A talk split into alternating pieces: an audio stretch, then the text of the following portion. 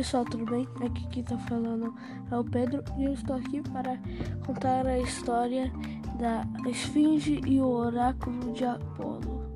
Então vamos lá.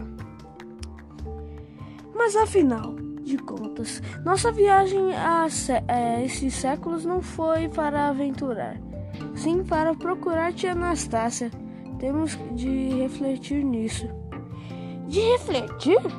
Não temos de indagar, de perguntar por ela a toda a gente. Lá vem um homem, vamos bater um papo com ele.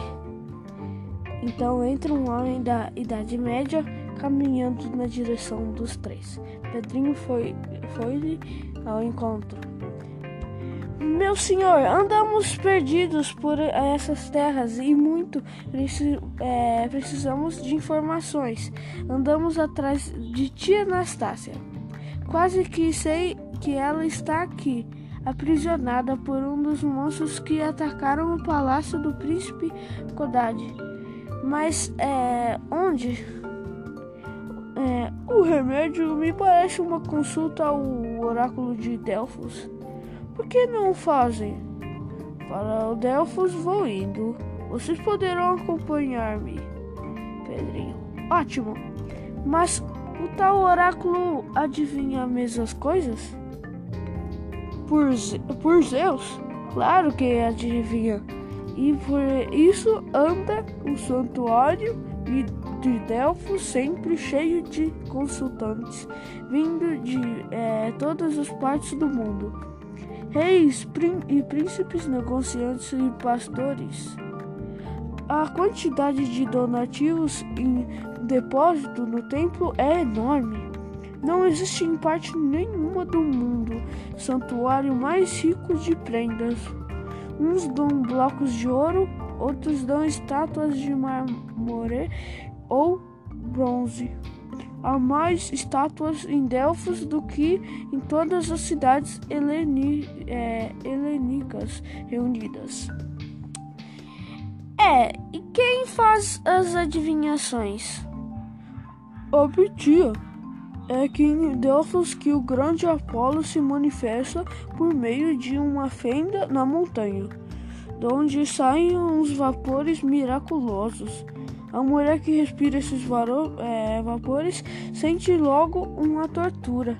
Fica desencabelada, de olhos enormes a espumejar e por fim solta as palavras de Apolo.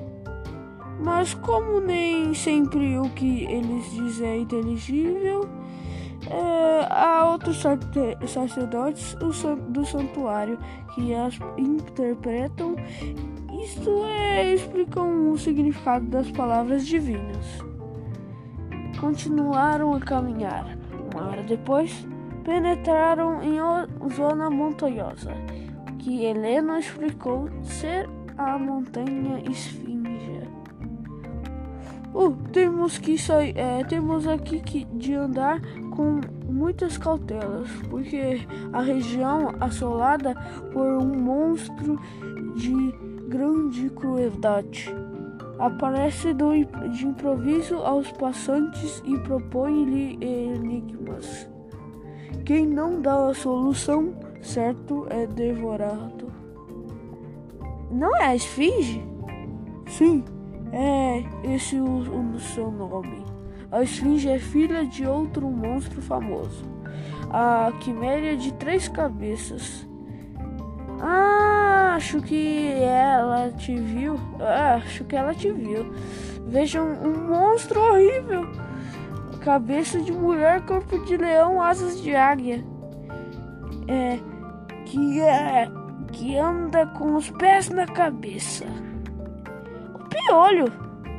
A rapidez te acompanha. Siga seu caminho.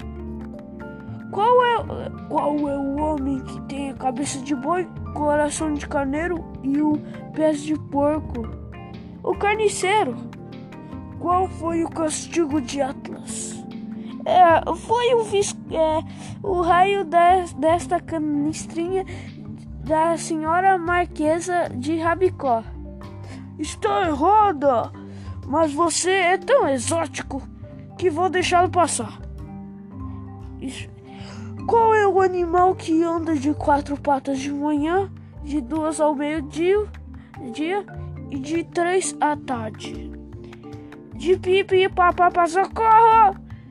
Emília, é, temos que ajudá-lo. O enigma da esfinge poderá é, ser um enigma para as gentes daqui, mas para nós e velharia, Coroca Vá por trás dele, Visconde, e dê uma resposta que é homem.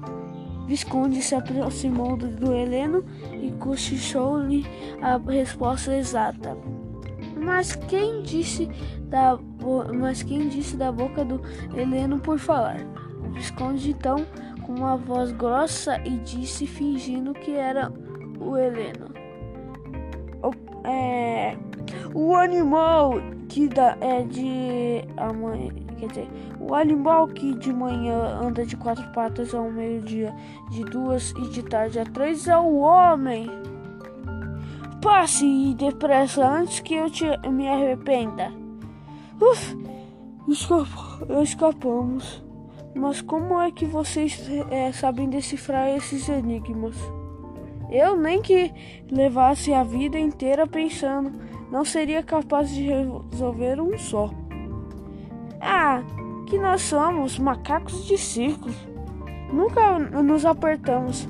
Não tive o menor medo da esfinge, pela certeza em que eu estava de que as adivinhações seriam canja para nós. Vamos. Oh, vejam, uns começos da cidade. Estamos chegando lá é, está o Santuário de Delfos.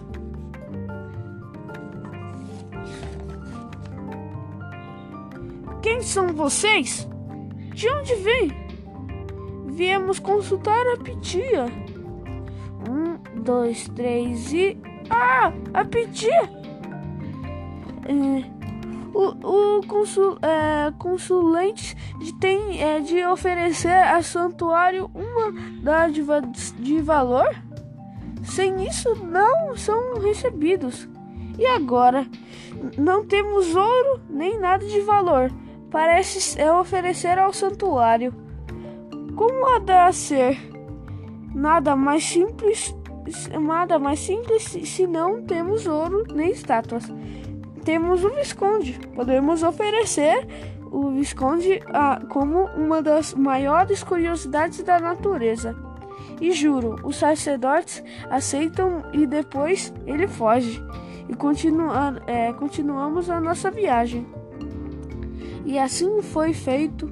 E assim foi feito. Pedrinho se aproximou dos sacerdotes e disse que viria consultar Petia, trazendo como dádiva um dos maiores prodígios do mundo, um milhoide, que falava muito bem, sabia mil coisas e não tirava a cartolinha da cabeça. Pedrinho, veja a dádiva que nós trouxemos. Não há dúvida.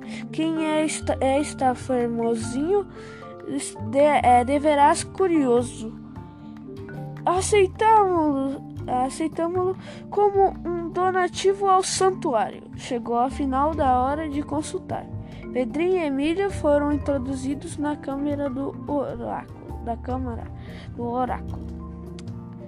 Pedrinho, queremos saber onde está nossa tia Anastácia, que sumiu lá do sítio da vovó. Uma mulher de quase 70 anos lenço de ramanges na cabeça, mexe em bolinhos. O trigo venceu é, a ferocidade do monstro de guampas.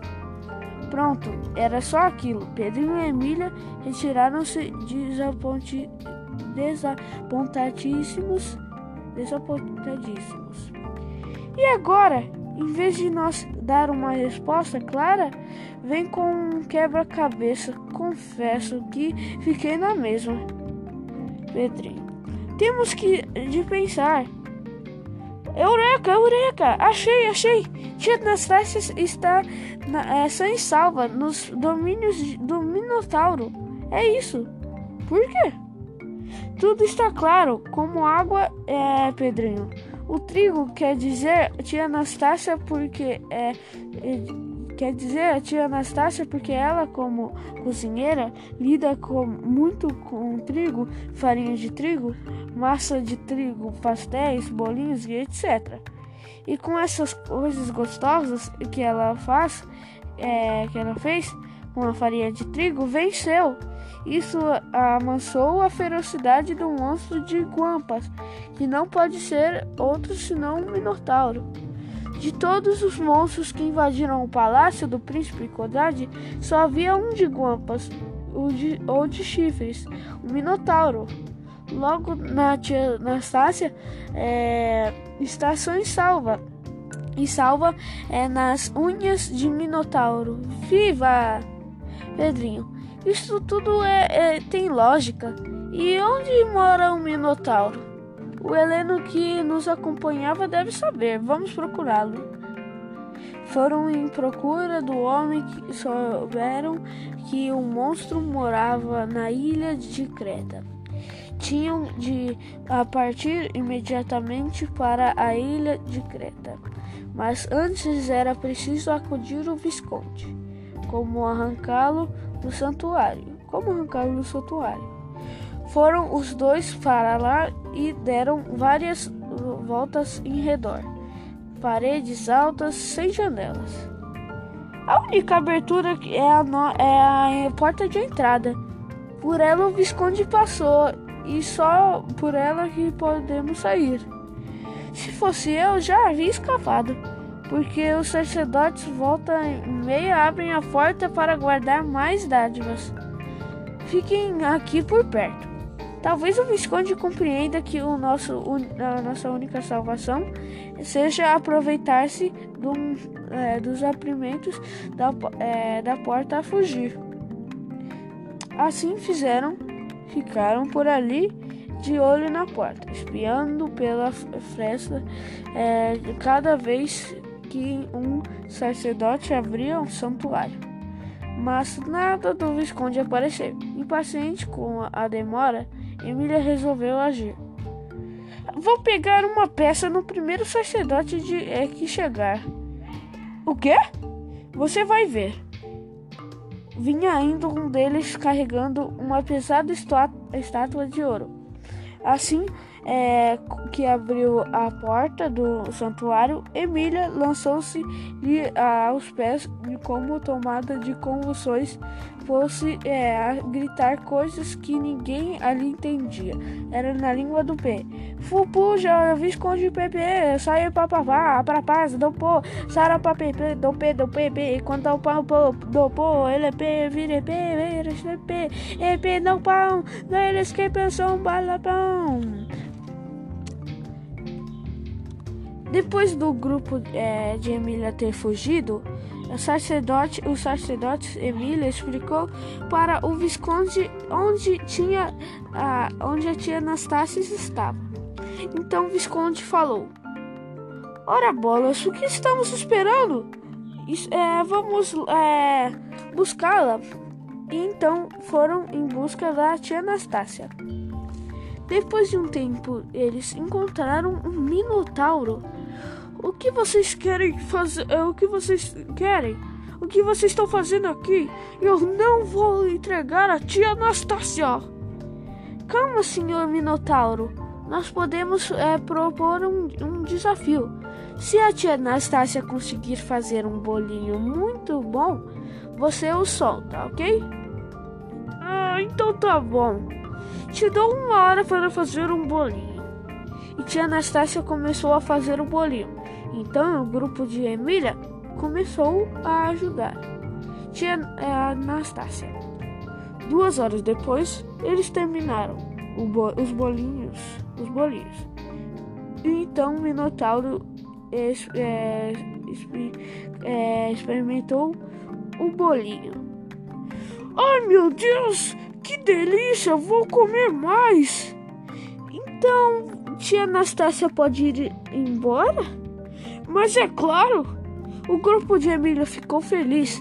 Depois disso, é, todos é, voltaram para o sítio do Pica-Pau Amarelo. Fim. Espero que vocês tenham gostado do, é, da história e do final que eu produzi. É, então, se vocês gostaram, me falam. Muito obrigado. Tchau.